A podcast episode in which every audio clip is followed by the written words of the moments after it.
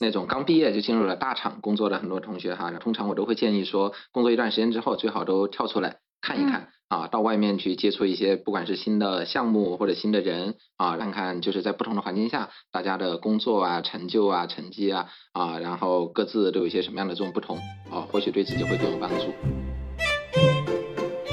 一个人哈，如果说他呃特别相信自己能把很多事做成，这样的人呢，往往会成为英雄。对，但一个人如果他是特别容易相信和看到说啊别人或我身边的伙伴能把一件事做成的话，这样的人特别容易成为领袖。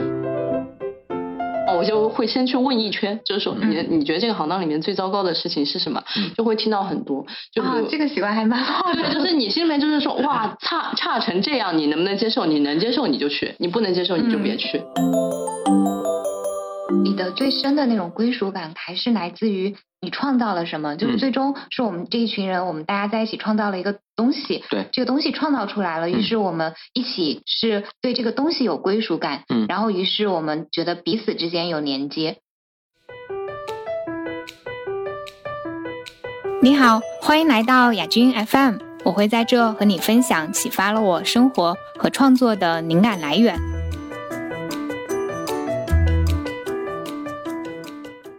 大家好，欢迎来到新一期的亚军 FM。这期我 感觉自己厉害了。这期我请了呃黄有灿老师和呃李佳卷同学。然后有灿老师他是三节课的创始人之一，他最近出了一本新书叫《非线性成长》。呃，我之前也是他的书《运营之光》的读者。然后因为最近又认识了佳卷同学，我们聊了之后觉得，哎呀，我们可以大家一起来录一期播客，讲一讲。在这个不确定时代下的职业发展，如果你有一些职业方面的困惑，或者呃，你有一些关于商业方面的好奇，那可以来听一下这期播客。Hello，大家好，我是黄有灿。嗯。Hello，大家好，我是佳俊。嗯。佳俊是有灿这本书的编辑，我会问一些我在自己在看书过程当中的一些好奇的问题。嗯，然后佳俊也会随时呃抛出他的问题，我们就请有灿老师来帮我们回答一下。好呀，没问题。嗯，我在看这本书的时候，因为它是非线性成长，他在书里面其实有提出呃一个观点，就是你的职业发展，它有点像会经历，就有点会像呃佛学里面那个成住坏空一样，它会经历一个从最开始的呃低到起来到。高点之后又会落下，这样的一个像 S 型的一个曲线。那么，呃，有灿他建议的方式就是，你要在你的第一条 S 型曲线还没有到达最高峰，也就是还没有往下落之前，先开始你其他的 S 型曲线。这样子的话，你的事业其实是一个接着一个的，呃，波形是往上走的波形。嗯，但是我其实，在读的时候，我会有一个好奇，就是我如何判断在哪个点？就其实书里面有写，就是是在一个依然在往上爬，但是还没有到达最顶峰的那个点。我就想 请请有灿老师，能不能说的更具有实操性一点？问题要回答的话，可能得先分享一个基本立场啊啊！我个人呢是一个怎么讲世界和人生的不可控论者，对，就是我呃内在里边我是相信说一个人很难绝对掌控，对吧？啊，你身边所有的一切，包括你的什么生活、你的家庭、你的职业，你要百分之百掌控它是不可能的。所以回到亚军刚才这个问题啊，我的答案其实非常简单哈。然后啊，我觉得在你的职业生涯早期啊，想要不断的开启你的第二成长曲线啊，其实核心有一个。办法就是你要尽可能的给自己多培育一些机会。我一直相信哈啊大大多数人的职业生涯绝对不是靠规划啊规划出来的，而往往呢就是它是依靠培育啊所所最后成就的啊一段这个最后的成果吧。回顾我自己职业生涯早期的时候，我觉得啊，我也在刚开始工作那几年吧，折腾了非常非常多的这个事情啊。我担任过一支足球队的队长啊，然后在很多的论坛上，可能自己是一个版主啊，然后呢，参加过这个电子竞技的大赛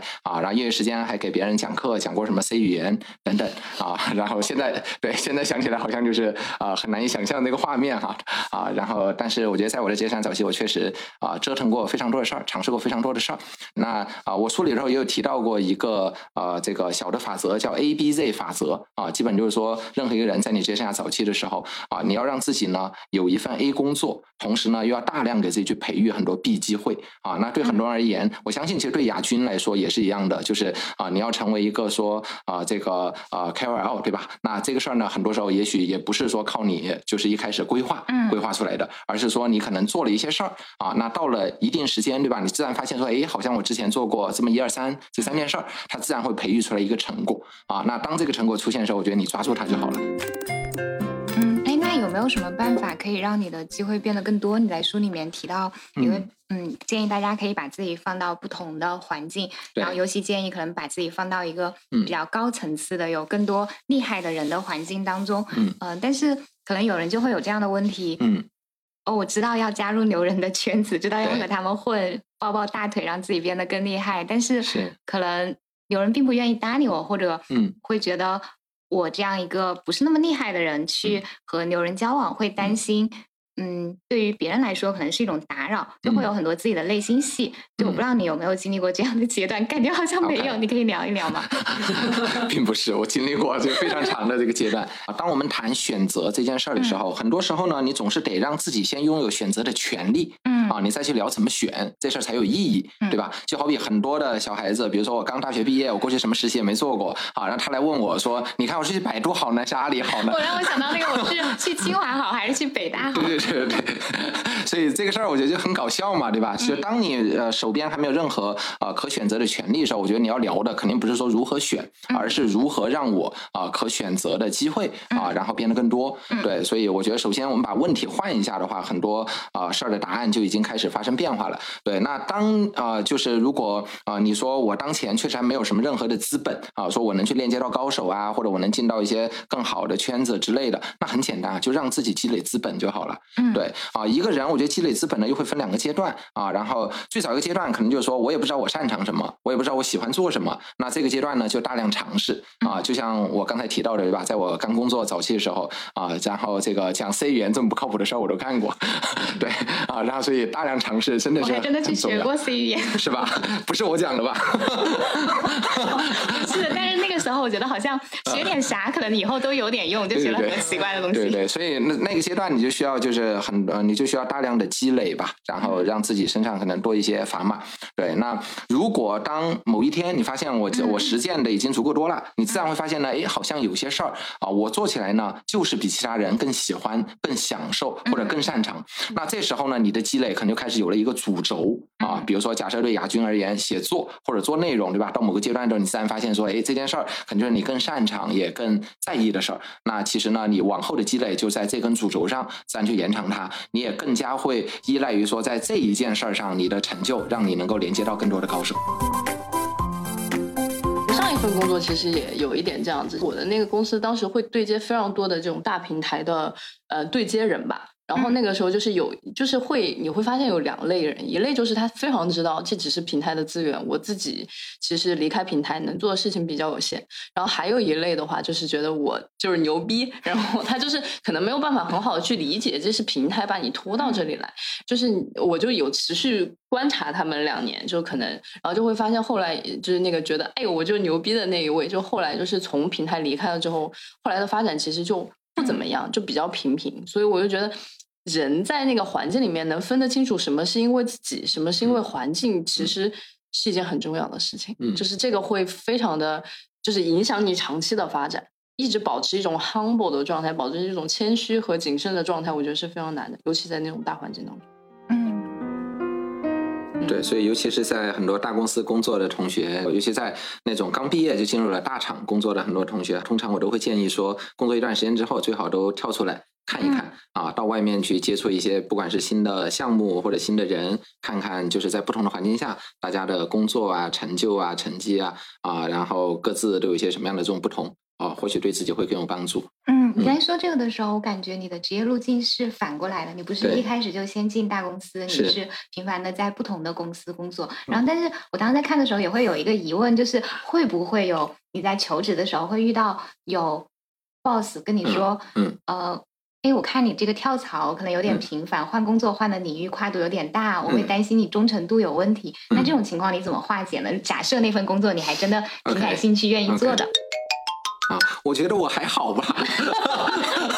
对，除了除了刚工作那一两年，然后在中关村对吧，柜台站街销售，那个时候确实跳跳的挺频繁的。后来的日子应该还好吧，平均三年换一次，我觉得我还挺忠诚的。哦，那是因为刚开始的时候，我看你那上面写了你好多做的不同的事情，我就以为你是在。一段时间，半年就一跳，半年就一跳，对吧？啊，OK，还好还好，没有。呃，我也比较相信吧，就是呃，尤其在一个人的职业生涯的早期哈，就是你确实说你要取得某些成绩啊，是需要至少就两年左右的周期，在一个环境下边去沉浸的啊。或者我们再换一个角度来说哈，你看一个人在职业生涯早期，我刚起步啊，起步就意味着我要去汲取很多的养分，我要吸取比如说一个环境或者一个值得我跟的老板身上的养分，把它化为己用，对吧？让它变成我自己的。这种资产啊，但你说你要在一个环境里边，你要想充分汲取到这个环境里边所有值得你学习啊、值得你去积累沉淀的东西啊，我觉得呢，没有个一到两年以上的周期，好像也很难能够做到啊。如果你说我只是半年就一跳，半年就一跳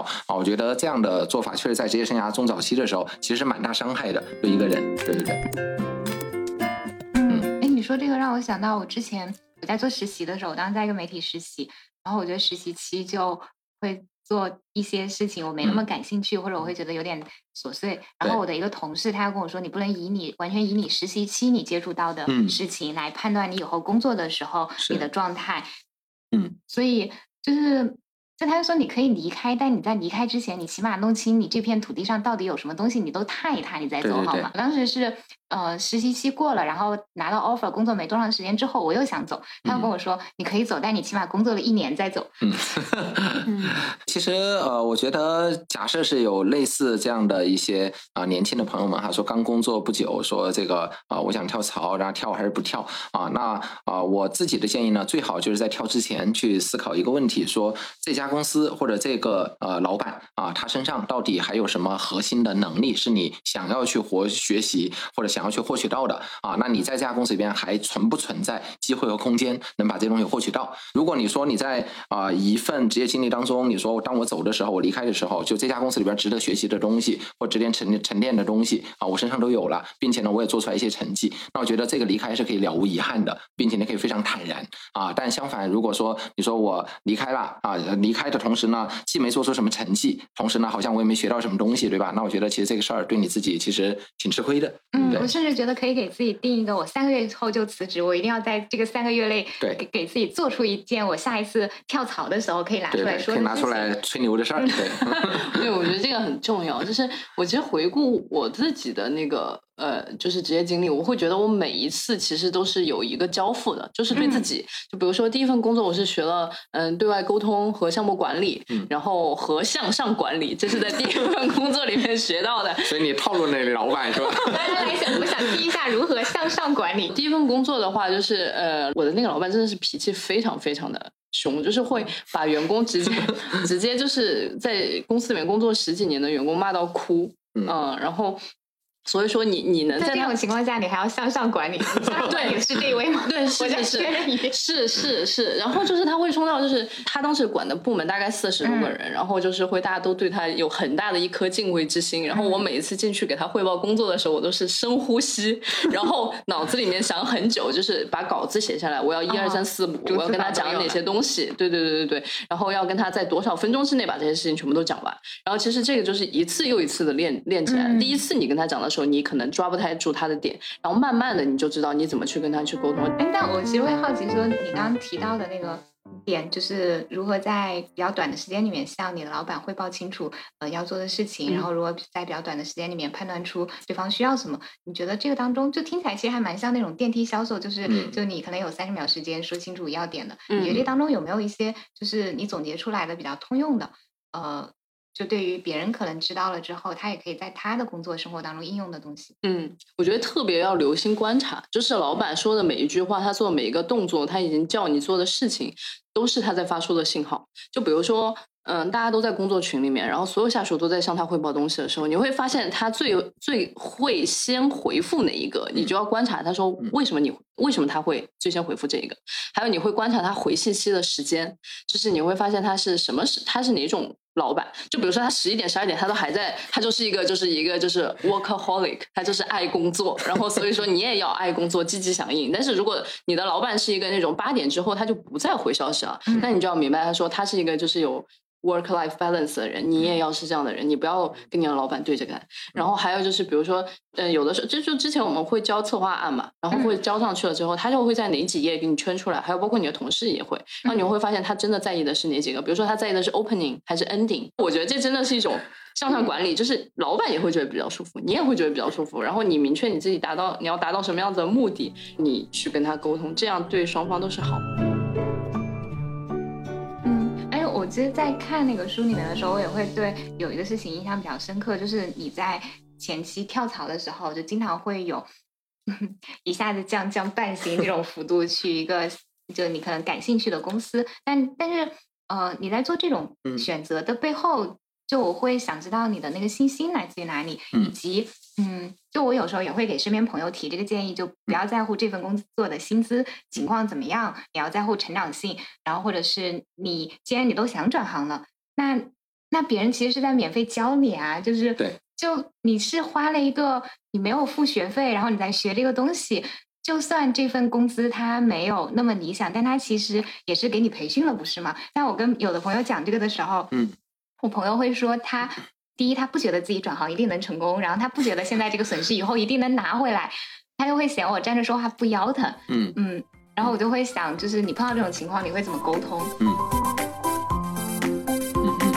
这这个话题我觉得挺有意思的啊，然后啊，首先我想先回应一下亚军哈，我觉得我当时好像也没啥信心啊。然后你要说所谓的信心的话，我觉得回顾起来看啊，比较坦诚的说啊，我觉得这个所谓的信心呢，可能至少有一半来自于无知，对，对，就是小孩子年轻嘛，对吧？然后啊，我觉得反正往回去看的话，我觉得在我刚刚工作头五六年的时候，包括在第一次创业失败之前哈啊，其实这个很长时间里边，我觉得这个呃自己挣的。薪水和工资啊，有好几次，反正都是说这个你 A 工作换到 B 工作，然后降了很多，对吧？啊，一直是这种状态。对，但即便在我每个月可能挣个什么一两千块钱的时候啊，我觉得好像我也从来没担心过哈，说自己将来会缺钱。对，那那这个事儿可能一方面呢，你可以说它是乐观，对吧？或者说你更关注的是成长。另外一方面的话呢，我觉得啊，必须说这是一种无知。对，然后所以呃，我觉得回顾起来看啊，实事求是来说，我觉得是这样哈。当然，我觉得现在你已经走过了所有的这段旅程，你再回头去看的时候，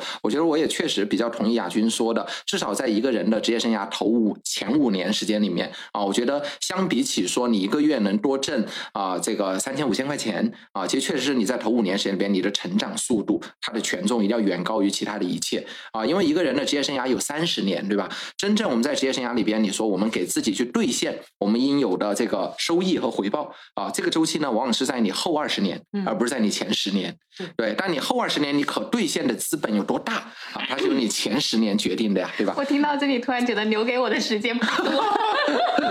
没有，我们留给我们的时间都不多了，对吧？对，留给嘉兴的时间还很多。对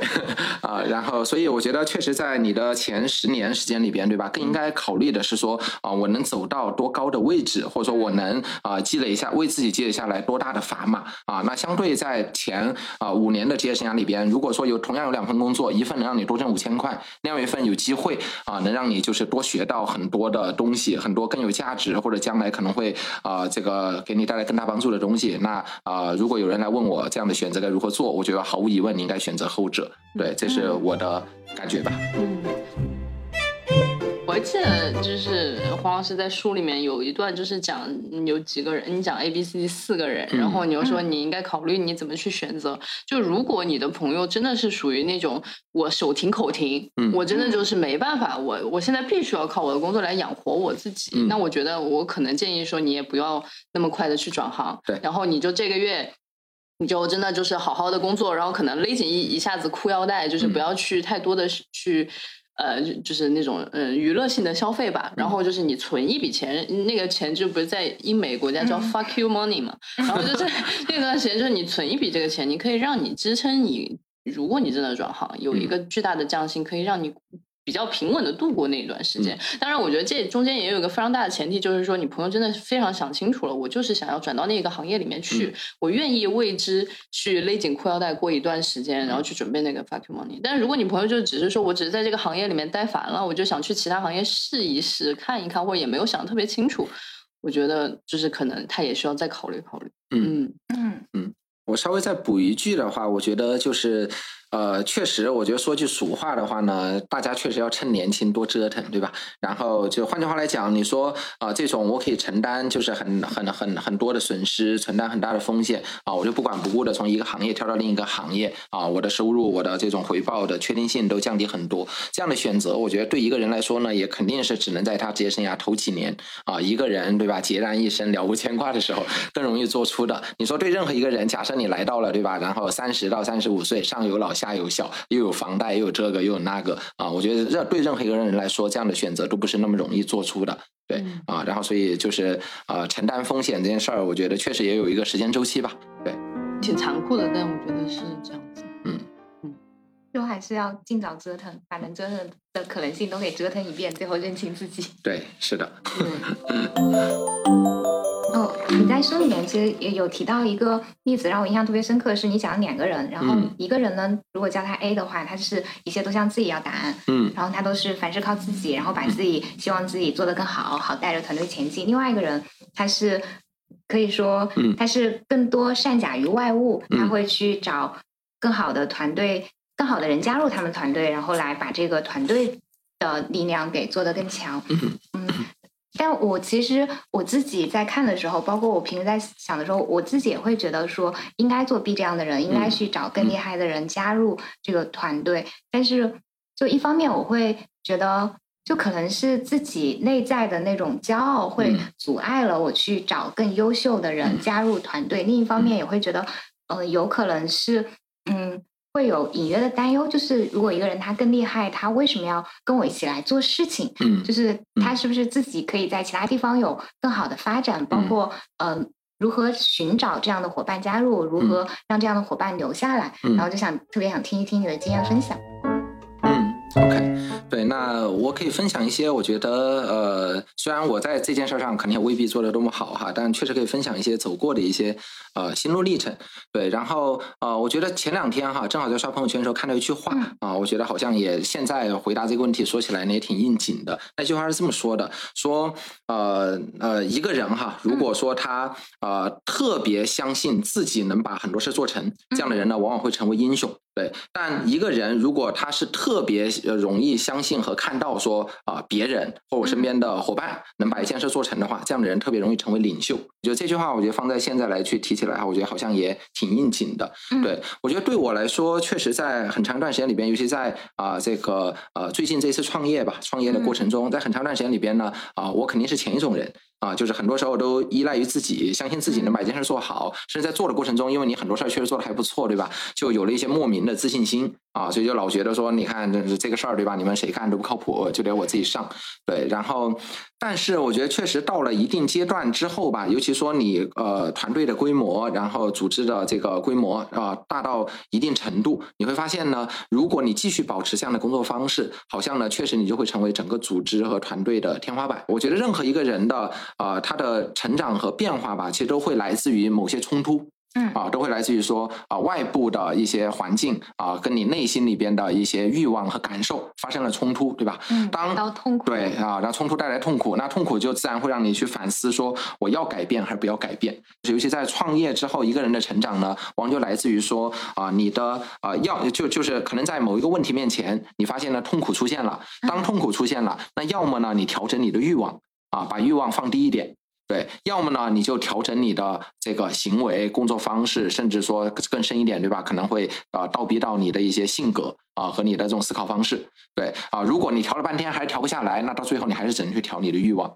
对，所以我自己真实的感受是啊，这样的一个感受吧。那对我们来说呢，也是这样的，就是在啊公司和团队发展的过程中，随着往后走，你发现自己成为了天花板啊，那你会得到各种各样的反馈啊，有你的合伙人给你反馈，有你团队员工给你反馈啊，有外部的用户给你反馈，还有投资人给你的反馈，对吧？这么多反馈堆到你身上，你自然会面临说啊一个思考，说我到底要不要改变？对啊，那如果你还是希望把这个团队带的可能就是走得更高或者更远，那你势必要做出一些改变啊。无非呢就这改变，对吧？你会怎么去做？以及做做完了这样的改变之后呢，你是否能得到一些正向的这种反馈啊？我觉得我自己啊，大概就是在这样的一个这个过程中吧，就是啊，有了慢慢的有了一些这个或大或小的变化。对，嗯嗯，我在听你说的时候，我会有一个感受是，嗯，你的这种。改变其实也和外在，就是你的合伙人、你的投资人，嗯，甚至可能包括你周围的朋友的一些反馈意见是有关系的。就是你让自己处在了一个会有人对你提要求的，对这个企业提要求的这样一个环境里面。就如果，于是我就会想到，就因为我现在的这个状态其实是，呃，就是自己是保全家不愁。这么说准确吗？就是我不太需要，我不太需要为其他人负责，然后也我在我上面也没有其他人来管我。对。那在这种情况下，我就没有一个很，就是没有把自己放到一个外部对我会提要求的环境当中。嗯嗯嗯嗯。对。然后我觉得可能一定程度上限制了自己的成长速度。有一些对创业者来说，我觉得确实会存在这样的呃情况哈，就是啊，如果你是这个呃，在一个较小的范围内，然后自己在驱动去做一些事儿的话呢，好像确实你身边有些时候啊，缺一个说拿着小鞭子对吧，成天在抽着你的人啊，所以就是确实对有些创业者而言，我觉得到了某个阶段之后，比如说一个好的投资人啊，或者一个好的合伙人啊，或者是一个好的竞争对手啊，其实很多时候我觉得对你都会都会是一个倒逼你去成长的巨大的力量。嗯嗯。我我特别有印象，有参就是刚刚雅君问的那一段，其实应该是当时麦麦的。CEO 跟你打了个电话聊了，是对，因为其实我当时在呃呃，当然这一段其实是在一开始初稿里面是没有的，嗯，就是然后我当时读完有灿初稿的时候，我有一种感觉，就是我觉得有灿一直很孤独，嗯，就孤独的感觉，就是他说的那种英雄的感觉，有餐特别孤独，就感觉是一个人，对对对对对对对对对，我就是那一条龙，就是感觉 那种感觉，然后相依我独行，不必相送，呃，因为他讲了有他自己心性的变化嘛，然后我就觉得好像差。差了一点什么？就是说差了一点，呃，那个缘由让他有心性变化的那个缘由在。然后，但是我觉得我也是当时功力不够啊，就是没有把这个问题能够很好的给提出来。但就在这个时候，我就是慢慢的 CEO 就是跟他聊了，然后他就跟他说，其实你所有的成长，你不断的向内问，就是你自己一个人的时候，你就会问自己要成长。但其实你的大的成长，你还是得环境来给你一点。刺激和压迫，然后不断的相当于那个脉冲一样，一直一直戳你，一直戳你，一直戳你，然后你突然就说，哦，原来是这样。嗯嗯，对，但我但我有另外一个看法，就可能雅君，你刚刚在说你自己的个人成长会不会受到一些限制？我就觉得你这个看你想要的是什么。其实就是比如说，如果有一些 KOL，他就是想要说，我现在一人吃饱全家不饿，然后我觉得这样的状态蛮好的，然后我就觉得保持住就好了，我也不想要更多的成长。那我觉得那 OK，就是这你已经要到了你想要的了。但我现在听起来就是说，你可能还想要到的是更多，就是想要更多的，你还想有成长，还想要有精进的这一部分。确实可能就是要去找到那个那个脉冲，就是那个环境里面的脉冲，让你不断的提点你，噔噔噔噔，你得要再精进你自己，然后要不断的得到反馈。其实有的时候个人得不到反馈是很难成长的。是，嗯，就是你自己一直在跑，你也不知道你方向对不对，你也不知道你自己跑的现在的速度对不对，你还有没有能力继续再跑完后面的那些路程的时候，其实特别需要有同行的人。然后，所以当时有他这这这一半，就是这一这一节吧，加起来了之后，然后我就觉得挺完整了的，就是他的他的形象就完整，就不再是那种自己背着一个大刀的一个那种背着大刀，咋不是菜刀呢？对，就是然后就觉得哎，了，就是他，我有感觉他就是身边有。团队就是有有，就是有陪伴的人了，就是出现了的那种感觉。嗯，哎，那我会想问你，就是有在你平时会特别，嗯，就是比较有规律的去寻求周围人给你反馈嘛？就如何得到那种有价值、有意义的反馈？嗯嗯嗯。呃，是这样的，就首先哈，对我来说，呃，我有我有几个稳定的反馈来源啊。然后第一个的话呢，肯定是说这个你跟几个合伙人一起创业啊，那大家阶段性都会有这个，比如说你每年的战略目标啊，那这个目标这个事儿本来定出来就是互相给对方提要求的嘛，对吧？就是你有你要背的目标，我有我要背的目标啊。年底一看，大家谁做的好，谁做不好，那这自然就是一种反馈了啊。这是第一个吧啊。然后第二个的话呢，就是我觉得啊，我也是从差不多两年前。开始啊，可可能会有一个习惯，就差不多每呃半年到八个月左右吧，啊，我会往外去走一走，啊，可能是以参加一些，比如说这种呃创业培训班啊，或者某些这种这个创业者的这个啊学习，呃，集中学习、行业交流啊这样的一种方式，反正集中出去可能走一圈，啊，跟一些行业里边啊可能比较前沿或者优秀的创业者，可能做一些深度的交流，对，然后这也会成为一个重要的反馈来源。我们团队里边吧，也会存在这种说大家啊坦诚沟通啊，彼此会给对方提要求的这种习惯啊。即便你是老板对吧？然后也会有很多人吧啊，他愿意啊，以及说敢于向你去提一些要求。嗯，你你说的这个感觉是嗯。到了一定阶段，就是你现在因为已经有合伙人，然后已经是一个公司的管理者，所以你会有来自合伙人的反馈。嗯，但如果他呃假设呃更多人的情况，可能他是一个普通的公司职员，嗯，然后他现在在职业发展路上，OK，可能会需也需要得到一些这样的有意义、有价值的反馈。那他可能会有哪些途径？会比较建议啊？我觉得我觉得有两个特别好使的招。嗯，对，第一个招呢叫做给自己找个敌人。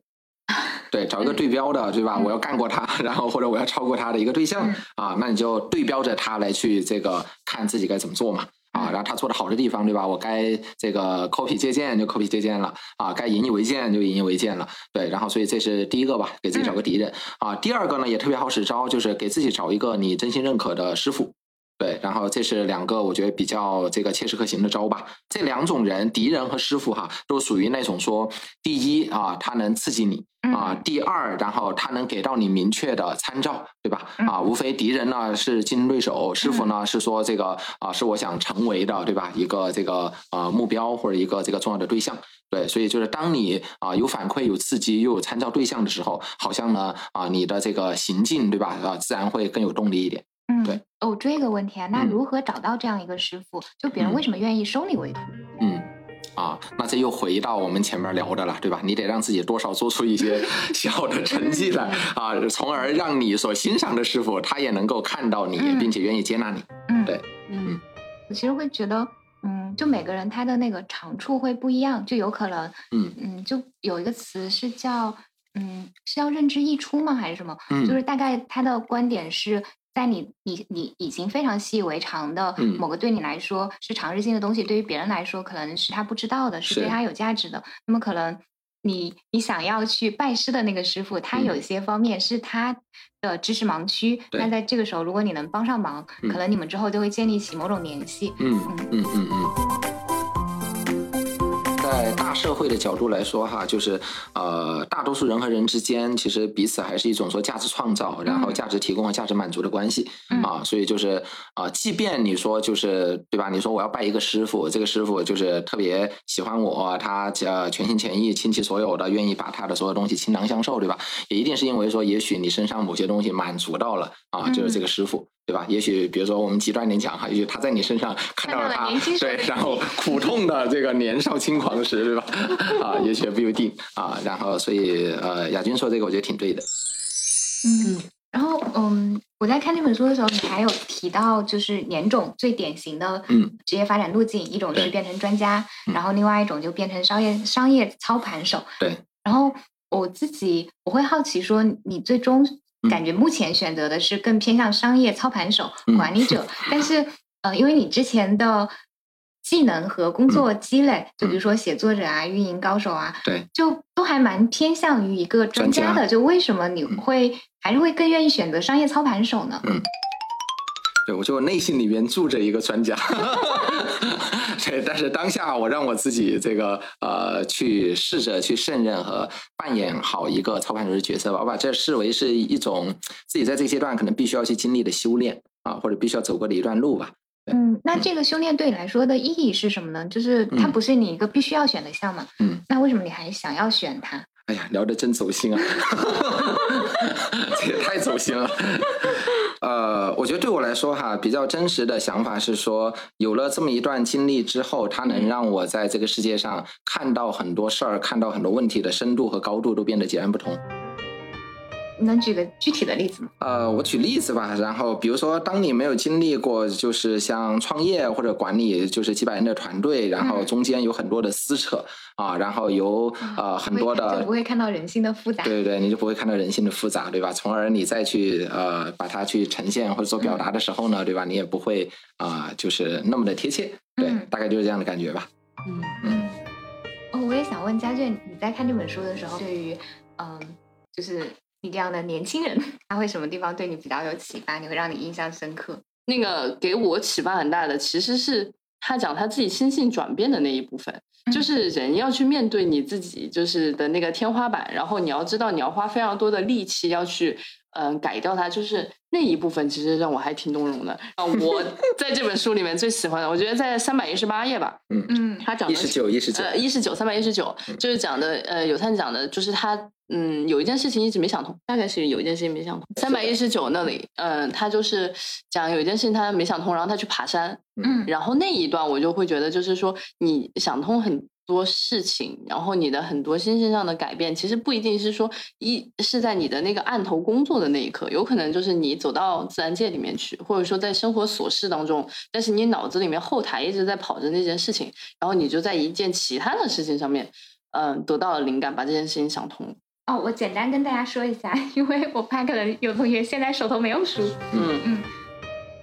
嗯，有他在在这在这个部分，他说他当时选了一个山往上爬的时候，嗯，他爬到了离峰顶就大约就只剩一两百米的时候，他感觉到自己膝盖不太舒服，然后他就想，如果我真的登上峰顶之后再下山，对他自己的膝盖会。是一个非常大的挑战，然后他就做了一个决定，就是我就在这里停下来，我看一看天上云，听一听周围的经幡摆动的声音，注意一下周围的呃虫啊鸟啊。然后就在那天，他说他想明白了一点东西，就觉得人生可能跟爬山的过程比较相似的，就你有时候不知道自己能走多远或者爬多高，甚至你都还没有试的时候，你会有期待，这个时候你应该去尽力做一些尝试，看自己到底能走到哪里。但是当某一个时刻来临，你知道了。这个可能就是自己的极限了，已经是自己的边界了，你就不用执着于非要到达某一个结果了，你就可以停下来，待在这个你已经尽了力触及的高度上，尽力发现你在这个高度上看到的所有美就够了。嗯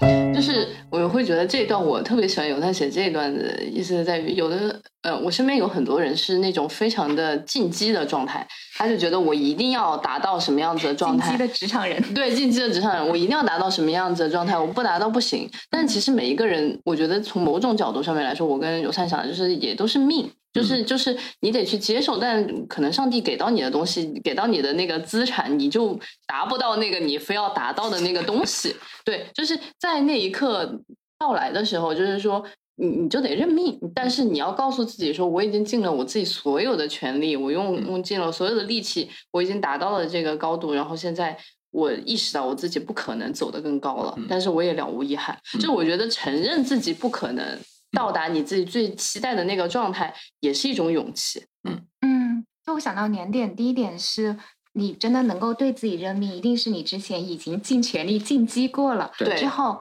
你才可以。比较没有遗憾的去接受，让我想到我之前前段时间我就跟一个朋友说，呃，其实不是跟一个朋友说，我跟好几个朋友都说过，说我很想写小说，嗯，但是呃，但是就这件事情，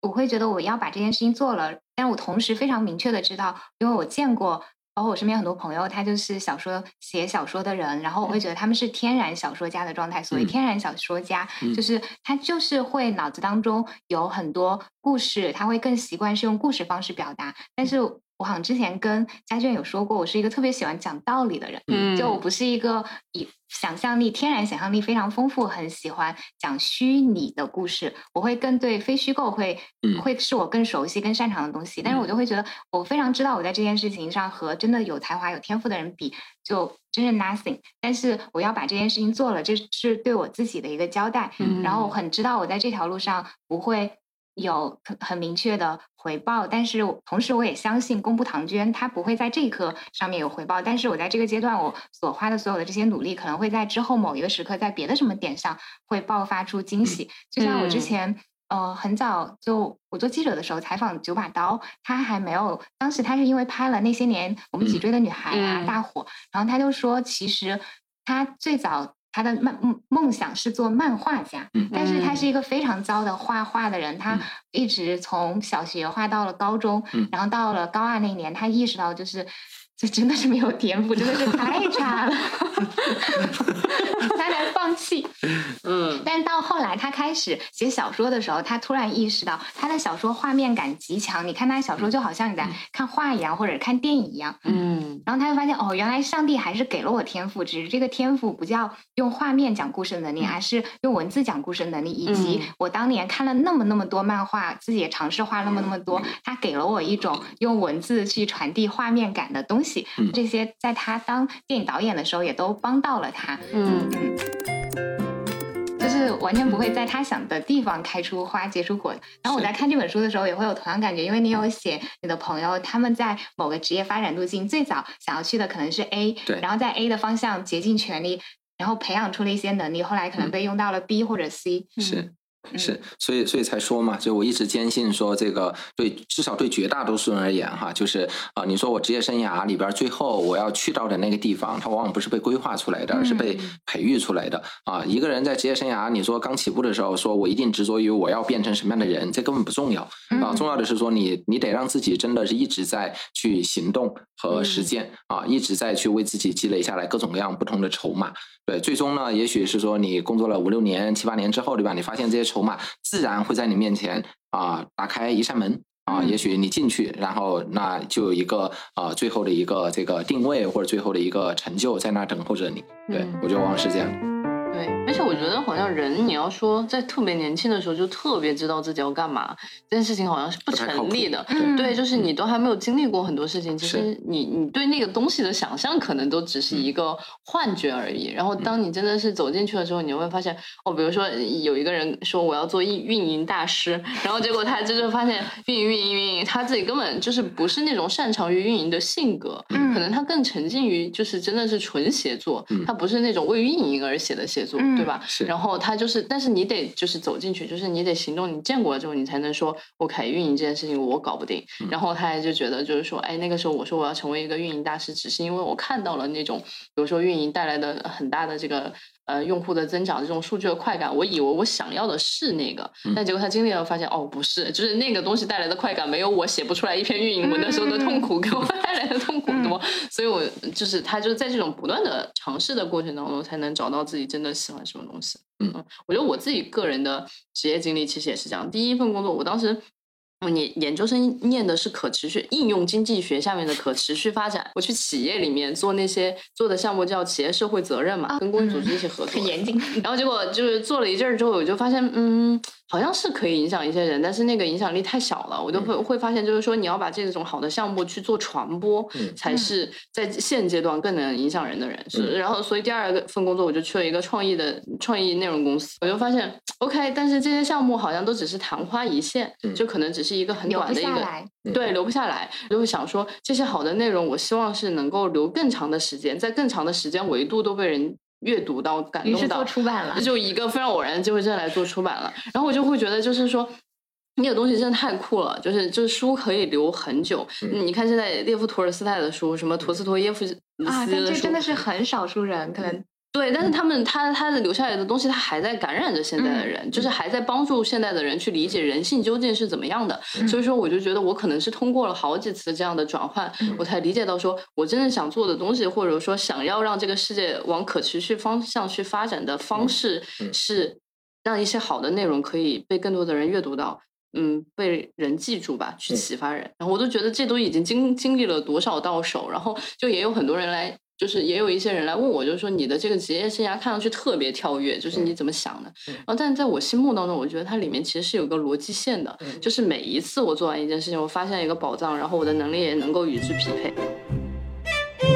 嗯，哎，我会好奇说，因为你之前的工作的转化都是你在这个行业里面，其实做一段时间，你会发现有你喜欢的，可能也会有跟你不那么契合的。然后我就会想问，那出版行业你做到现在，你会有发现没有没有什么地方跟你？预想不太一样，预期不太契合。嗯，就是这个所谓的那种特别美好的那背后有没有一些很残酷的现实？哦，很残酷的东西，我觉得是有的。就是我这个人相对来说其实是比较悲观的，就是我愿意把一些事情想的比较差，然后在你做的时候，你就会觉得，哎呀，这个成果出来还挺好的，然后你就会觉得比较开心。就我基本上进入一个行当，我就会先去问一圈，就是说你你觉得这个行当里面最糟糕的事情是什么？就会听到很多。就这个习惯还蛮好的，就是你心里面就是说，哇，差差成这样，你能不能接受？你能接受？你就去，你不能接受你就别去。刚才家眷有说，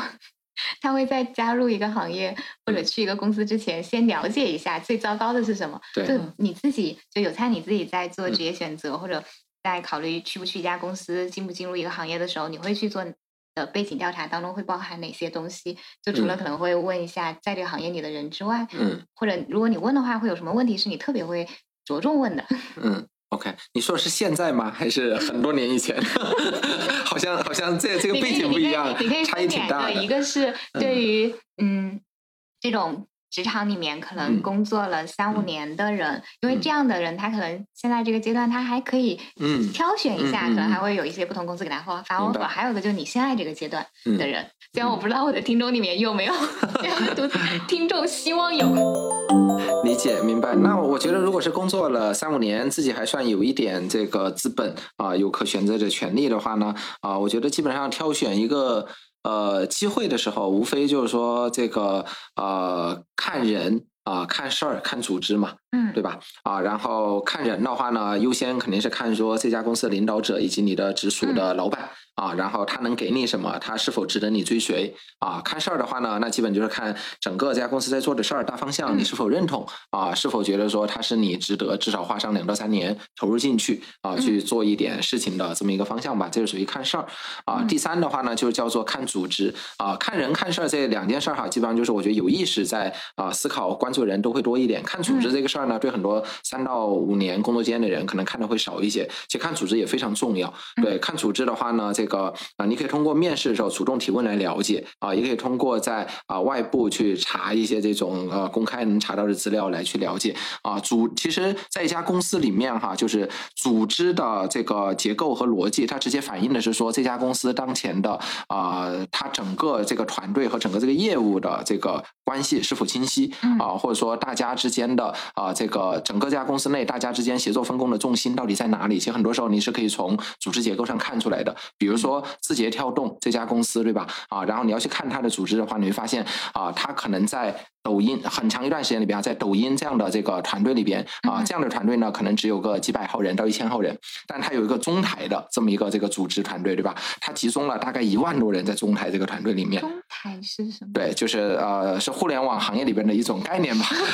对，简单说就是呃，他把很多的这种研发和产品的呃这个人力资源都集中在中台这里边来去做一些事儿啊。他在中台这里边呢，做了很多的这种标准化的这种能力和插件，比如说字节跳动里边。所有的这种内容推荐算法，啊，都是中台统一研发的啊，所以他在抖音、在皮皮虾、在什么字节跳动的什么悟空问答里面啊，用的所有的这种内容推荐算法就一套啊，这一套算法都是中台来做，就不需要每一个团队你独立再去做一套自己的东西。对，包括说它的，甚至可能它的很多产品的功能模块啊，比如说像什么啊注册这样的这种啊注册和登录这样的这种功能模块，都是标准化的控件啊，就不再用说我啊前台的这个业务团队在从零开始去研。发啊，吓我一跳啊！那我就在这个整个中台这个团里边，可能整个去做一套标准化的啊这个能力，供前台随时调用就行了。你看这样一个组织结构体现出来的，就是字节跳动这家公司啊，它的一个长期战略的重心啊，一定是在于说它要大中台、小前台啊。那在这样背景下，对吧？你要是一个做算法相关的这个从业者，你去到这样的公司里边呢，你一定会大有可为，对啊。然后所以就看组织这件事儿，我觉得也是一个很重要的事情，对。如果简单理解的话，可以理解为你看一下这个公司它在这个市场上最核心竞争力是什么，它最核心的模块是什么，然后你做的事情是不是他们最核心的那个模块？是的啊，或者说还有一个补充的角度，就这家公司在未来的这两三年时间里边，它的发展的重心和策略会在哪里啊？这个也往往也可以从组织结构上能够看出来一些端倪吧。嗯，你说的这种看端倪，是不是看他现在在对哪个部门开始招兵买马？对啊，或者在哪个部门下他囤积了重兵？嗯，对，嗯，在组织的层面呢，可能会决定着说，在这家公司里面，然后你去到的这个部门或去到这个团队啊，未来的两三年里面，然后公司会怎么来定位它啊，会把它放在一个什么位置来看？对，这其实，在很多时候，尤其在大公司里边，我觉得会呃更重要哈，它往往会决定了你的成长的方向和空间。就是，嗯，就感觉是到底。把最重要的资源留到哪里去？对，嗯嗯，在哪里留最多的人？哦，还有一个就是借着这个机会，想要问一下刘灿，就是现在也越来越多有人，他从就是公司的那种。早上有就是有公司的 routine 的工作状态当中脱离出来，他可能自己想做点什么事儿，然后就是自己开始做的时候，其实有很大的一个脱轨的感觉，嗯，就是他不再有个框把它框住脱轨就是不可控，对吧？对，就是就是当然他也会觉得自己很自由嘛，但自由的没有人告诉他他该干嘛做什么，他茫然了，对他茫然，但他确实知道他自己应该要从那个体系里面出来了。那你在这种时候有没有什么办法可以帮这些人去应对他那种脱轨的这种感觉？嗯嗯嗯嗯，对，就是。最本质来说，最后你一定还是要让呃找到你要解决的那个问题背后的一些基本规律了，对吧？然后让事情对你变得可控，这是最本质的哈。但是如果你是说从一种状态过渡到另外一种状态，然后整个世界外部环境对我都不可控了，这时候我该怎么办啊？那我觉得我能给到呃可能比较有价值的建议呢，是在于说我会特别建议哈，每个人在你的职业生涯里边呢，都要给自己培养起来一些重要的习惯。啊，我觉得习惯是一件非常非常重要的事情。我我很喜欢一本小说哈，是罗曼罗兰的《约翰克里斯朵夫》啊。克里斯朵夫里边有一句话是这么说的：说呃，一个人呃，对一个人来说哈，到了很多危急的时刻，习惯就像一副铁甲一样啊，让你的心灵不会垮台。我觉得这句话很有诗意，我也很喜欢啊。啊，我想到那个电影师傅里面，每天挥刀三百下。哦，OK，对，就很像被这个习惯管住了。对对对，啊，我也觉得哈，就对我来说，创业这么多年，你说创业肯定是一个很。很苦、很累、也很疲惫的一个过程，也有很多的事情其实完全不可控啊！你总会遇到很多的意外。你要说会不会出现说自己情绪崩溃，或者说就是很低落，一定会出现啊！通俗一点来讲的话，每个月总有那么几天嘛，对吧？啊，然后，但是我觉得对我来讲的话，我确实有一些重要的习惯，比如说我每天早上啊，总是会五点半到六点起床啊，然后呢，这个也总是会有阅读的习惯，会有写作的习惯。我每周都会踢一场球啊，所有这些事儿，我觉得对我来说哈，你看，写作是一个重要的习惯，早起是个重要的习惯，加上踢球是个重要的习惯，这三件事儿，当它对我形成一个习惯，并且我享受其中之后啊，它对我就是一个稳定的能量点啊，就是每当我情绪低落了或者很难受了啊，那我去到球场上，可能踢一场球下来之后，我总是有一种说好像哎回血回了很多的这样的感受。对，我想提个问题，就是。你是如何能够保证说你每周那场球你都能去踢？因为你创业啊，就可能现在这个阶段，就是你的时间会相比之前要自由，但你一样会很忙嘛。嗯，就就比如说我自己，嗯，就我之前开始每周会去练两次柔术，OK。啊，但是到现在这个阶段又开始就是比较。忙的一个季节，就是这行的忙季，我就会发现哦，我之前建立起来每周去两次那个很容易就被打破了。我就会想问，我当然知道，就很多那种时间管理会跟你说，这个就一定要去，你就相当于你家那个水管爆了，一定要修修水管这种紧急度，就把这个事情一定要留出来。但是我就觉得到我实践当中的时候，嗯，就是就就它很容易那个重要性就滑到后面去了。嗯啊，本质上我觉得它还是一个优先级的事儿嘛，啊，还是在你内心里面认为这件事有多高优先级啊？我觉得我确实会出现说啊，可能某个阶段公司事儿特别忙，那我就把呃每周训练这件事儿去呃踢球训练这件事儿就暂暂时放一放。但长期来看，我觉得它对我是一个非常高优先级的事情啊。就在很长的周期里边，优先级有多高？就跟你的一个比较级，比如说你会把它放到什么的？上面，比如说哈，我们公司要开战略会，要礼拜二晚上开，我就说不行，我要去踢球。哦，懂了。对，优先级到高到这个程度。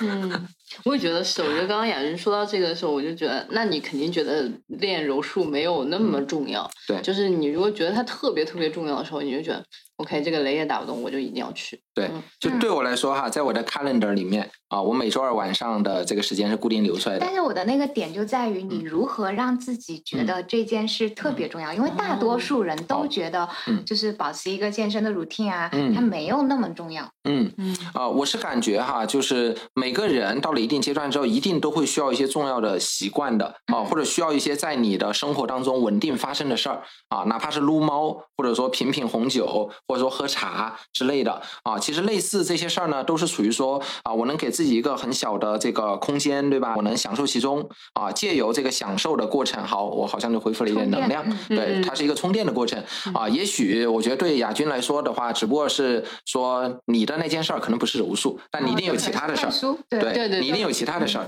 对，然后你会为这件事儿愿意在你的生活工作当中，对吧？给他留出来一个比较高优先级的一个整块的时间的。嗯，对。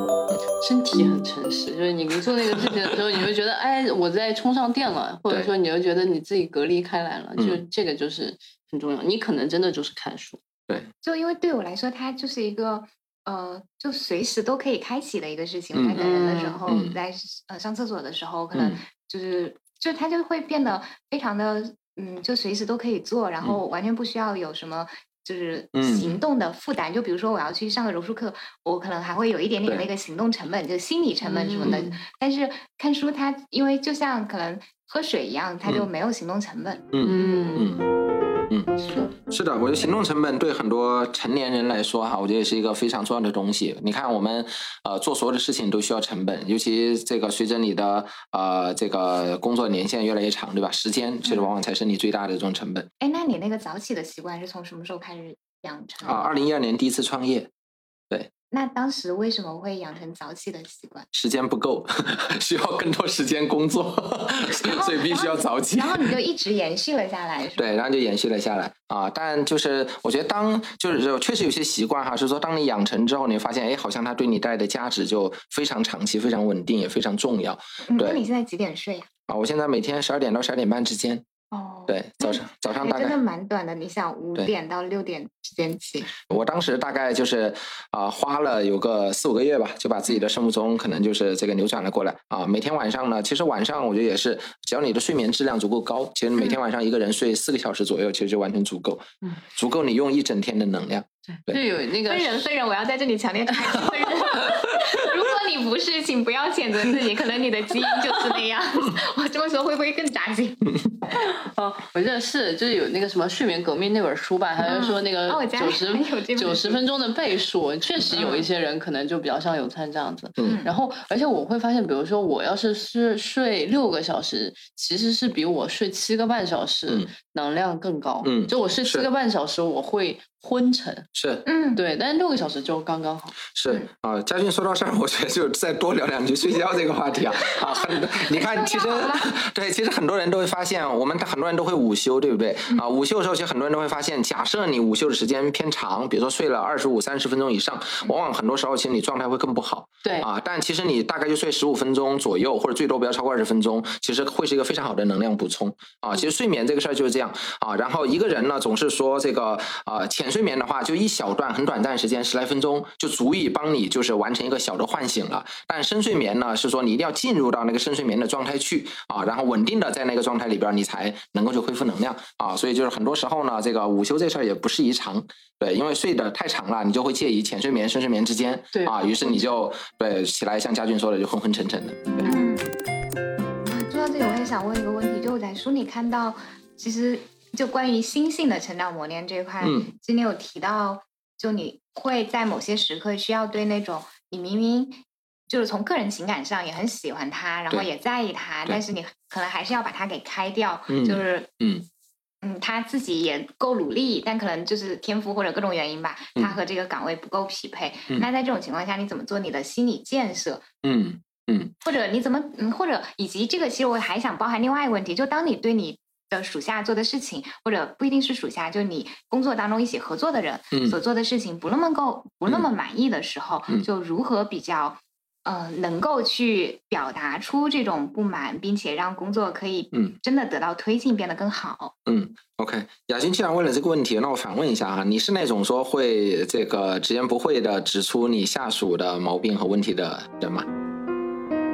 我会跟他说，嗯，这个地方他有什么样的问题，但是我同时可能是为了减轻他的心理负担，或者更准确的说，减轻我自己的心理负担，我会跟他说，哎，你的这个问题也不那么严重，没关系，下次注意就好了，这次没事的，然后我都可以 cover 的。嗯。嗯，所以你不是一个很 tough 的老板，对不对？嗯，对，OK，就不是就就没有这样的特质，不是我不想 tough。OK，好理解。啊。然后我觉得亚军这个问题啊，正好就是呃，也可以稍微展开来说一下。这个问题的背后，其实它涉及到哈，你看一个人啊，我要有一些重要的改变，嗯，啊，这改变它其实有好几层，首先是我认知上的改变，嗯，对，比如说假设哈，我只是随便举个例子啊，假设亚军现在说，哎呀，我这么直接去这个呃责骂一个下属啊，然后会不会伤害他啊？或者说这个也让我自己感觉到这个不舒服。对吧？然后这有可能亚军现在认知。那假设你认为这件事需要改变啊，你会发现改变的第一步是你需要一个新的认知。对，比如说假设这个新认知就是啊，这个职场就是一个成年人的世界，我们所有人都应该按照成年人的方式来相处。成年人是什么呢？就是好，我给你目标，你给我结果，然后我给你反馈。对吧？假设你这件事要改变，你可能先得有这么一个认知。有了认知之后，你还发现说，那下一步第二层是需要说哦，我的行为得跟我的认知相匹配。对吧？就是好，那这时候我在跟我的下属去开会，你不能说我认知已经这样了，然后我还说啊，你看你做的都好呀，对吧？心情有没有什么不开心啊？对吧？那这时候你的啊这个认知跟你的行为就是已经不一致了，那自然会很别扭嘛啊！所以这个改变的过程，它其实说我先有认知的变化，然后呢去调整我的行动，然后呢我让一个我认为是正确行动连续多次的发生，最后它对你形成了习惯。嗯，对啊，所以整个这个改变它大概会是这样的一个过程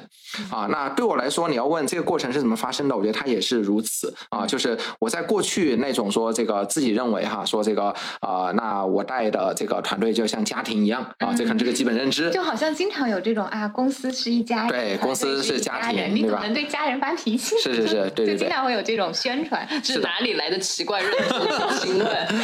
对，然后我确实，我觉得有段时间哈，确实我的认知会停留在那么一个状态。那因为在那样个状态里边啊，就是公司里边发生了很多事儿，嗯，对吧？很多事儿都会让你觉得说这个不好，比如说这个总是对吧？大家小小同学们可能动不动就抱头哭作一团啊，然后 对，因为公司就是家嘛，对吧？家就是我要充分释放我的情感，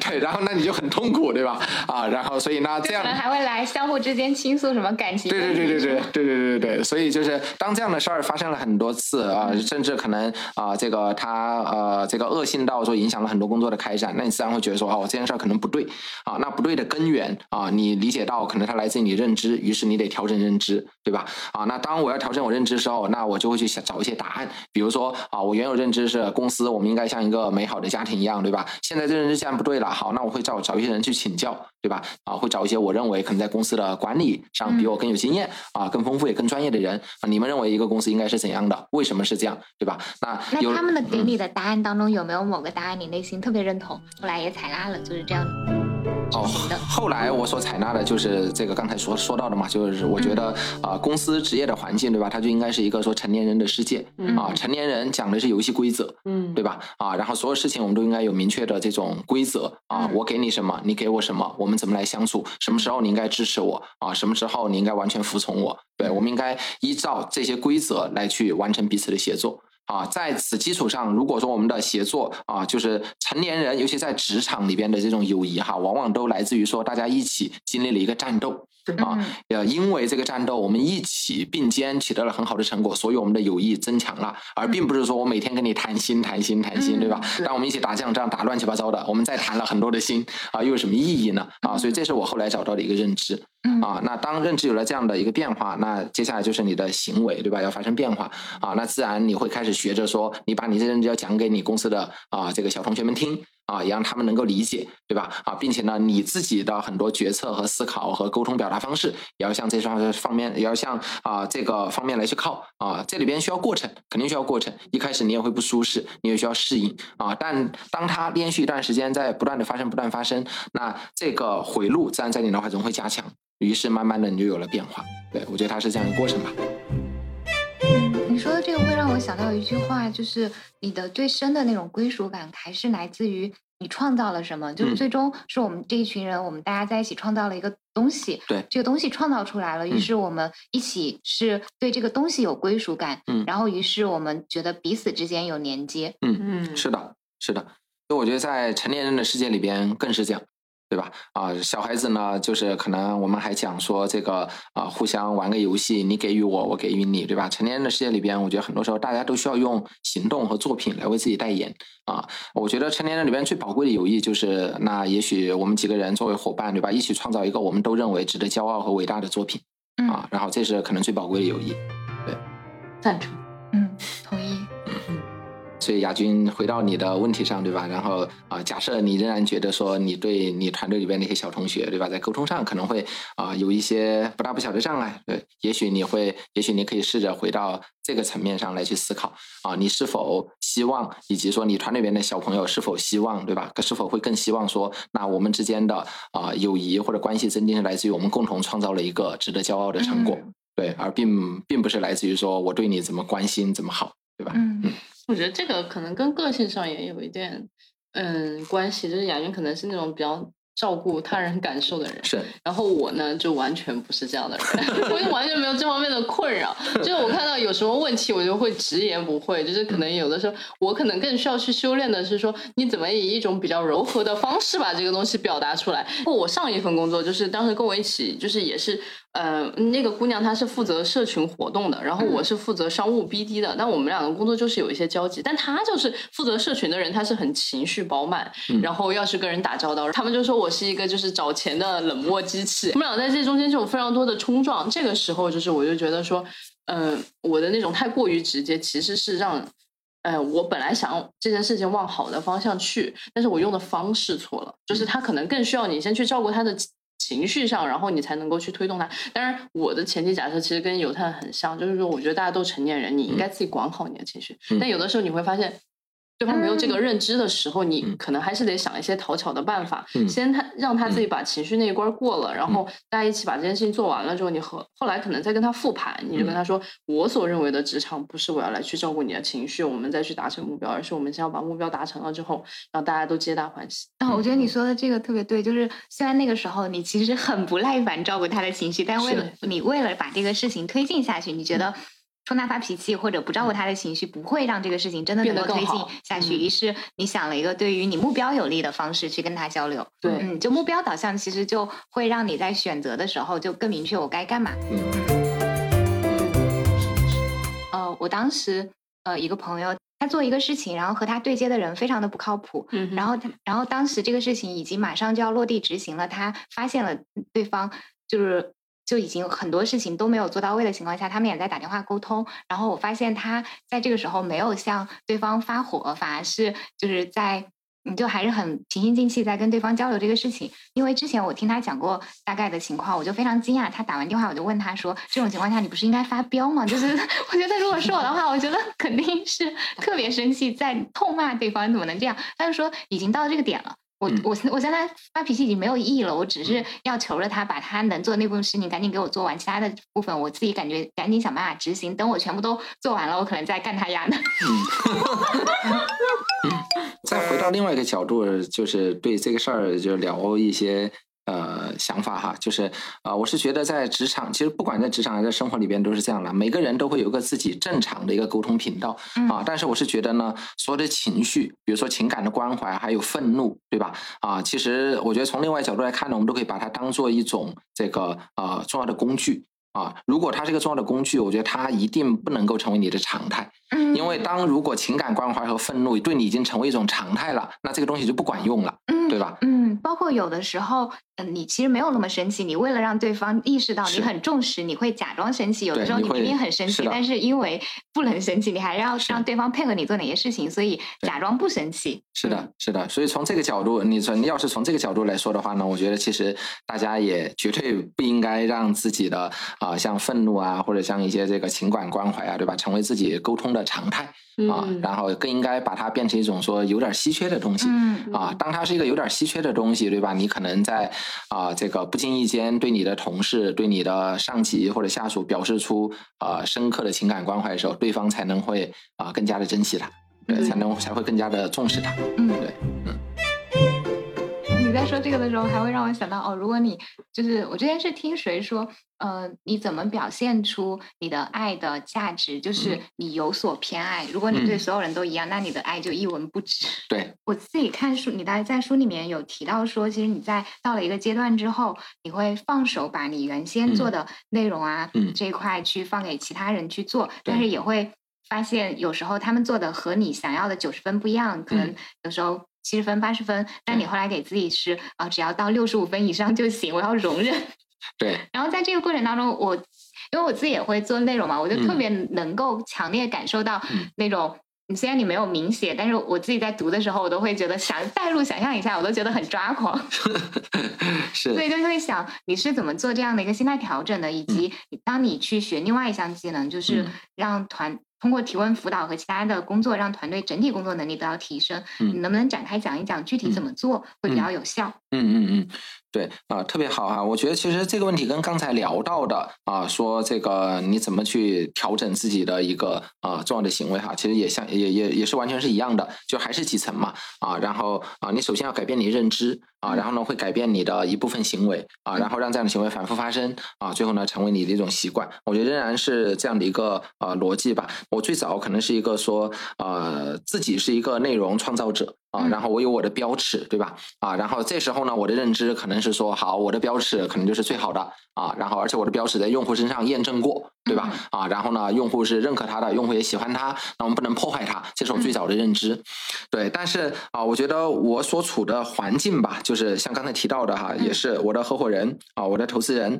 啊，还有团队里边的很多的成员，他们会给我反馈，会给我提要求，他们告诉我说啊，你这样的认知会让你自己成为团队的天花板。当你一直在保持这样的认知之后，首先你花了大部分的精力在啊内容的创作和内容的这个加工和编辑修改上，嗯，对吧？那团队边其实有更重要的事儿需要你去看啊，比如说这个举例子，假设是说我们到底需要招什么样的人，怎么能招到更好的人啊？这件事儿可能更需要花你更多的精力。那如果你没有把精力花在这上面，你而是把更多的事儿花在了啊编辑或者内容的修改上啊，那啊后边这件事儿永远不会发生啊，所以这个团队呢永远没有未来。啊，他永远没有空间。他们会给我提类似这样的这种要求哈，所以我会接收到类似这样这种反馈，以及呢，我自己在多次沉浸在这种状态里边之后，虽然我确实会觉得说啊很享受、很喜欢，也会感受到说，那这样的状态可能就是呃，也在很大程度上吧，确实制约了整个这个团队的发展和成长啊，因为很多时候都是说对吧？然后啊，一个标题大家想了二三十遍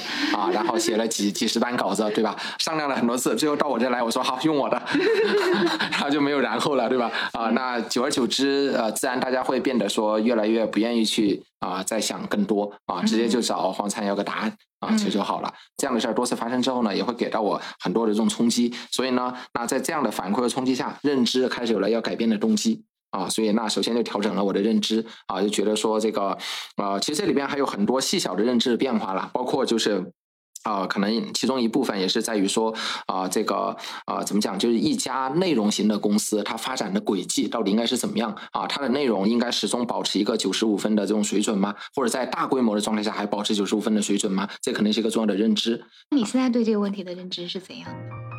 呃，我觉得是说一一家内容型的公司，它如果想要规模化的生产内容的话啊，然后首先它的内容一定要有标准，其次是它内容一定要分层和分级。啊，一定有那些九十五分的内容存在啊，但同时呢，也应该工业化的，能帮助它去生产出来很多批量的啊七十七十五分的这样的这种内容，对，这样可能才会啊让这家公司的增长更可规模化。所有这些事儿可能都有了很多的认知上的调整之后，那接下来呢，就是我的行为啊要开始发生啊变化了。那行为开始发生变化呢，因为过去那件事已经给给你形成了很强的回路，所以行为的变化呢，肯定需要从一些细小的事儿。开始发生，比如说我给自己填就挑选那些细小的事儿，对吧？就是说，那我内容我还是管，标题我先不管了，行不行？对吧？啊，可能就类似这样的感觉，对吧？啊，慢慢的，你说这个经历了一两个月的挣扎，哈，说标题不管这事儿好像能忍了。好，我们的内容分好几种类型，一两种类型的内容我先不管，行不行？对吧？啊，然后就这样一点点往外摘。对，一点点往外窄啊，窄到一定程度，你觉得好，我自己确实能接受了，以及我在啊，这个我再把时间投入到一些新的，我认为自己更应该投精力那些事儿里边去的时候，我也在那那些事儿里边得到正反馈的时候，好，我就觉得说好，那这件事儿我可以彻底就把它啊，这个抛在身后了。对，所以大概是这样一个过程吧。我觉得很有趣，就是在这个过程当中，它是一点点往外摘的。就是身边其实很多人他在想做一些改变的时候，他们总会想哇，一下子搞个大的。对。然后结果其实这种搞个大的是特别容易没有正反馈的，因为你从一个状态到另外一个状态，这中间差了不知道十万八千步，你真的就是得一步一步一步走。然后你每一步得到一个正反馈，你就会说啊，我下一步又可以再继续走下去了。对。这种方式才是真的会让改变发生的。嗯，然后当然这个东西，这个认知我也是在游戏里面学到的。嗯，就是很多人一上来就觉得自己牛逼毁了，就要玩最难的游戏的那个阶，就是最难的那个 level，然后结果进去两秒钟就死了，然后他就说 这游戏好难玩，我再也不要玩了。然后结果后来。真正成为大师那些人，我就觉得他们一开始都是从让我想到萨达里面的 master，对他们都是从简易开始，然后他就觉得哦，这个我是可以攻克的，那我下一次我有信心了，我再再难一点，然后到最难的那个程度，然后他就可以就是通关这样子。就是在就我觉得这个刚刚呃说说了个题外话，就是听你这个改变的过程，我觉得也还有挺有挺有意思。对，其实所有的改变都应该这样。包括我们刚才提到，你要给自己养成一个习惯，应该是这样的啊。然后你看，很多人就是总是啊，这个希望说这个好啊，我希望从下个月开始早起开始去锻炼跑步，嗯，对吧？但这样的目标呢，一般都特别容易失败。对，为什么它容易失败呢？其实某种意义上哈，你应该把早起和跑步这俩事儿分开，嗯，对吧？你先能做到说好，我先能早起，比如说我早起起来先玩会儿游戏，对吧？当我有了早起的习惯之后，好，我在这基础上我再加个跑步，它更容易成功。对对对，是这样。真的是慢慢来比较快。嗯 嗯，对，不要这个做逆天的事情。就包括你刚刚说那个，不要一下想搞大的，让我想到我之前看过一个回复，就是呃，它是关于呃怎么。就有一个人在 Quora，就是相当于外国的知乎，或者知乎是中国版的 Quora 那样的一个问答论坛上提一个问题，就是我如何能够成为一个比较成功的作家。嗯，然后那个人给他的建议，下面一个高票回答就是你要先，嗯，你要先抱着这本书一定不卖，你写的这个东西一定不卖的，嗯，这个心态去出第一本书，然后你要知道你的前一二。三本书可能都是卖的不怎么好的，然后到因为这个时候就是被低估是一个常态，再往后，你的那个价值可能才会被人看到，他会给一个那种市场上的统计数据，然后这个数据大概就显示说，其实大部分那些作家他的成名作都不会是他的第一本书，都是到了可能。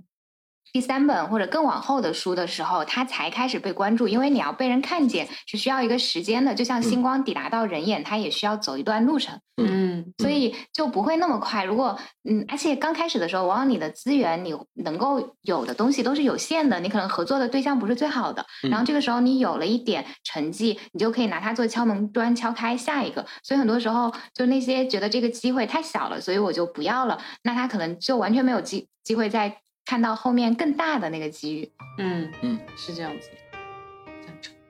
嗯，我当时看这个就就觉得，嗯呃，对我自己心态建立有帮助。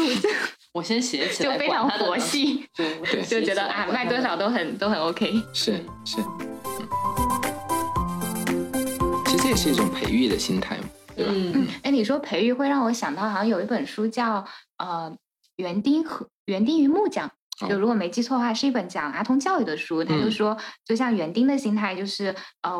有这个种子，它能长成什么样，我不知道，但是我能给他提供的就是一些环境啊，就正确的灌溉方式啊，施肥啊什么的。最后它怎么长，那是他的事情。OK，嗯，但是木匠就是我已经想好了这个东西是什么，我去把它雕出来。它对应的就是两种不同的教育小朋友的家长的心态，或者说老师的心态。嗯，然后像前一种心态，那个小朋友就会比较舒服；后一种心态就比较惨。是的，嗯。对，我觉得其实呃，对很多的成人还有还有家长来说哈，其实不仅对小朋友，还有对自己，其实都是一样的啊。很多时候你都是带这种培育的心态来看自己或者看自己的家庭，我觉得其实往往很多事儿可能会更好也更自然啊。但如果你一开始就有一个执念，对吧？说嗯，我们家小孩一定要上清华北大，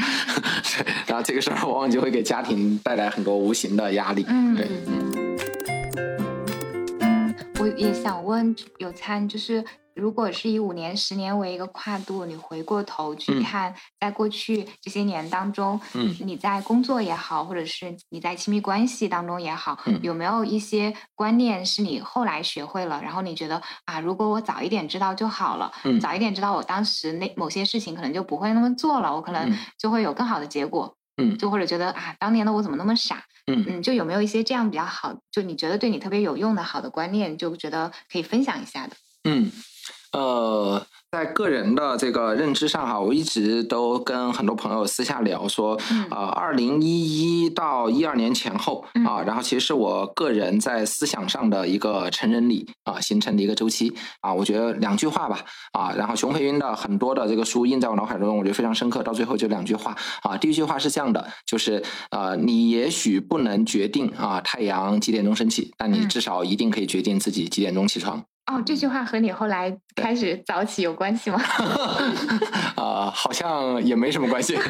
对，好，然后这是第一句话吧。第二句话呢是叫做说，当整个世界像一艘船一样沉下去的时候，啊，其实你最大的责任是要先救起你自己。这两句话的背后呢，我觉得很大程度上都是，呃，怎么说，让你在身处一个即便看起来很悲观的环境的时候，啊，你该你你你该保持或者你该以一个什么样的心态啊去应对它。该该怎么样与环境去共处？那我曾经在二零一一到一二年的时候啊，在那样一个阶段里边呢，这个啊，可能看了太多的微博上的负面的这种社会新闻吧，啊，有很长一个阶段，对吧？然后身处在啊这个这个愤怒情绪，对，然后愤怒啊，然后这个不忿啊，然后这个等等这样的一些这种感觉当中，就老是会思考说，对吧？啊，这样这个世界或者说这个社会还会好吗？对啊，但后来我觉得确实呃，对我来说，在很在熊培庸的书里边会不会好？不重要，我自己一定要变好。对，是的，或者说这个，即便这个世界会变得更差，那我也仍然应该啊，这个做一些我认为是更好的事情。嗯嗯，对啊，我觉得有菜真的是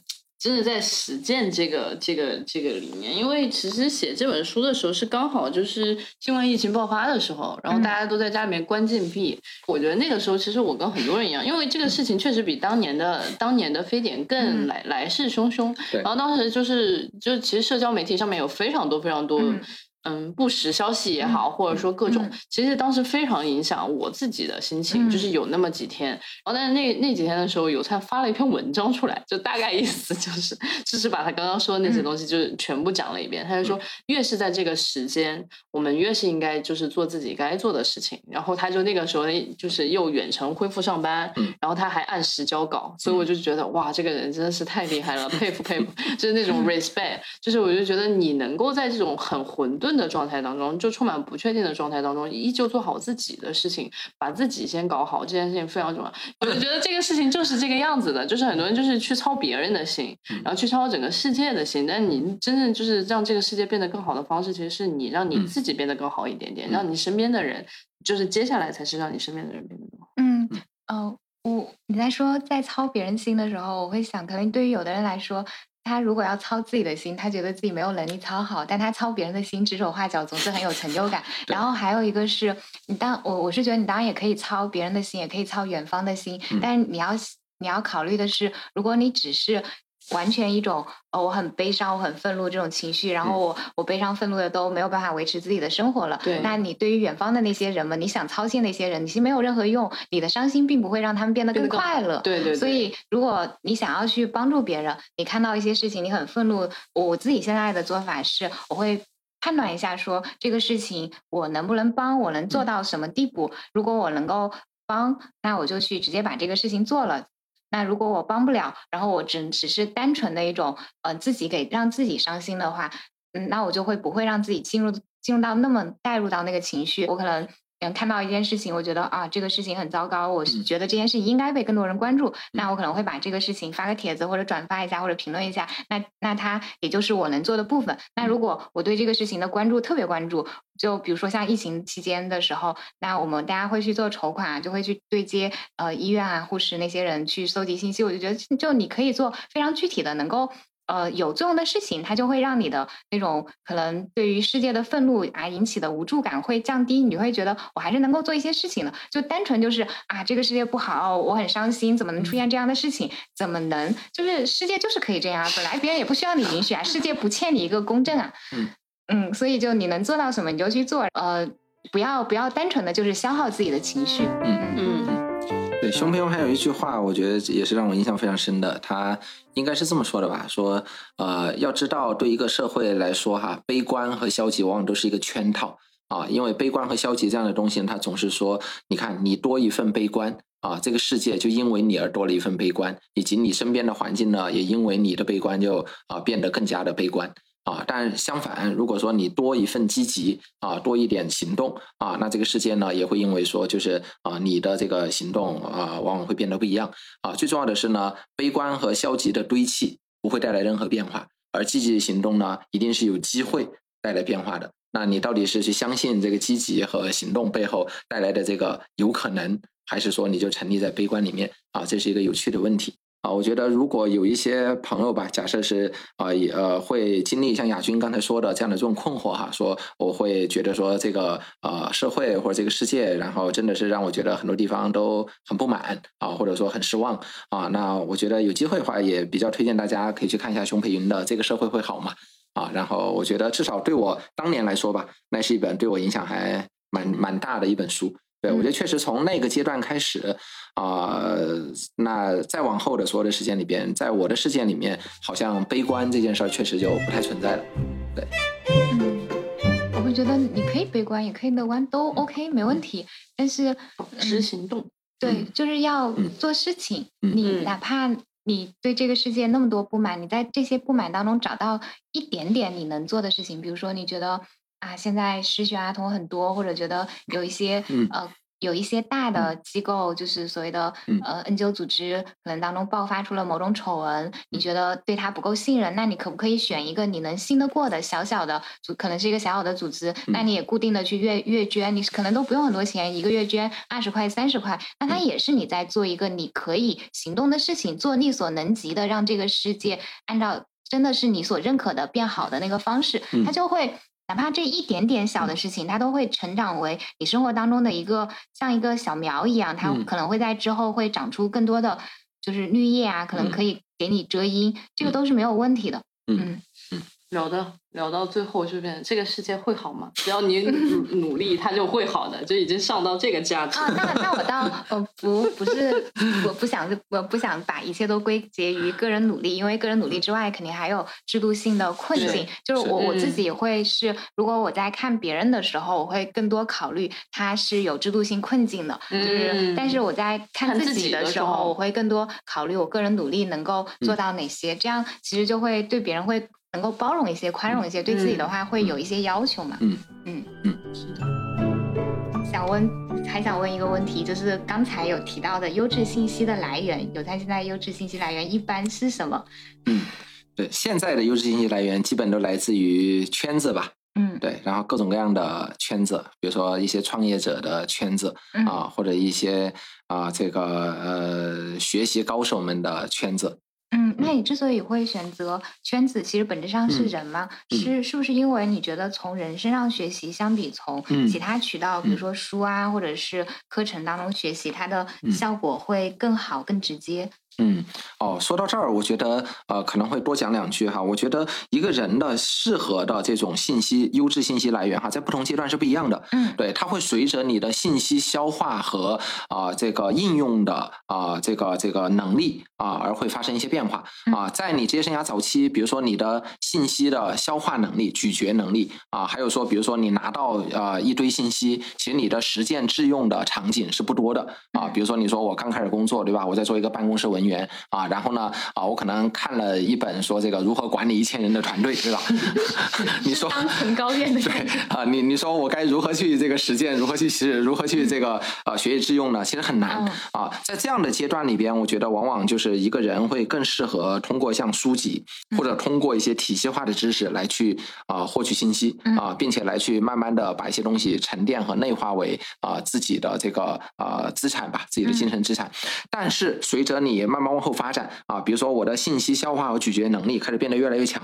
啊，以及呢，就是我呃，我就是很多信息对我而言啊，比如说我从吸收到去应用它啊，这个链路变得极短。啊，尤其比如说对很多啊这个创业者来说，我觉得这样的场景就非常普遍，对吧？我也我也在管着一个这个呃几十人到上百人的上千人的团队啊，我也有非常多的朋友，我们也会经常探讨各种各样不同的话题。那对他来说，比如说啊随便接收到，不管是如何跟人沟通，如何管理，如何做决策啊，然后如何应用一个啊这个工具赋能我的团队等等，他接收到所有这些信息，他都能很快的去实践它，去应用它，并且再从应用中去获取。到反馈的，那当你进入到这样的一个状态了之后呢？我觉得对你来说哈，更多时候其实优质信息来源就更适合从人身身上获得啊，因为路径最短，效率最高啊，并且呢，你呃获得一个信息，你实践过后，你还能快速再找这个人再去交流，再校正你的认知。这个时候，其实可能对啊一部分的人来说吧，就是再通过像书这样的方式去获取信息，当然也需要哈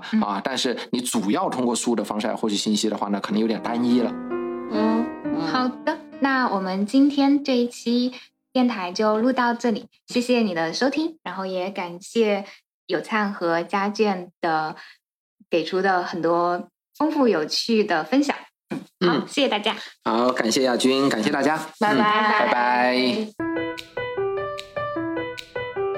如果你喜欢我的播客，也欢迎你关注我的公号“亚军的好用分享”。我会在那里和你分享好物、见识和审美，你会看到一个更多面的我。